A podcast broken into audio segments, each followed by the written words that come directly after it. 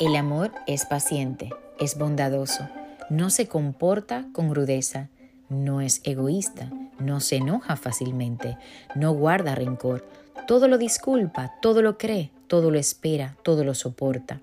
Primera de Corintios 13, 4 al 7. Dios desea que amemos todo el tiempo. La clase de amor que describe el texto de hoy habla de un amor puro y verdadero. Esa clase de amor es el que Dios anhela que nosotros tengamos por medio de él. La Biblia enseña que el amor está muy lejos de ser un sentimiento. El amor está compuesto de acciones que implican pensamientos y voluntad. Solo poniendo a Jesús en nuestro corazón es que podremos entender el verdadero amor y acercarnos más y más a Dios. No existe nada tan perfecto como el amor de Dios. No lo existe.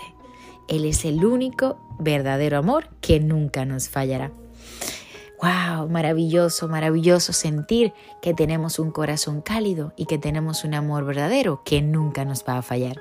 Yo deseo que tengas un maravilloso y bendecido día. Recuerda ayudarme a compartir esta palabra para edificar y consolar a otras almas que necesitan escuchar este mensaje del día de hoy. Dios te bendiga.